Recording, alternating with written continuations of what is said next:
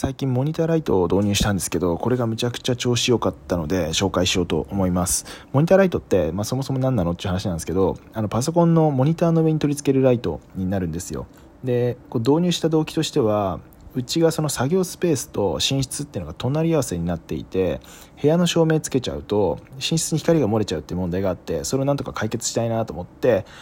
あの手元だけ照らしてくれるあのライトっていうのを探してたっていうのがあります。で実際導入してどうなのっていう話なんですけどむちゃくちゃ良かったです。まず光の量と色温度っていうのをあの無段階で調整できるんで、まあ、ベストな光加減にできるっていうのとあとまモニターライトなんで足元に何も出てこないんですよね。だからすごいデスクを広く使えるっていうのがすごい気に入ってます。でモニターライトって大体その BenQ っていうメーカーがすごい有名なんですけどこれ結構ちょっとお高くてで今回僕が買ったのはシャオミっていうメーカーのやつなんですけどこれで全然十分だなと思ってあのこれから今探してる人すごいおすすめなんで試してみてください。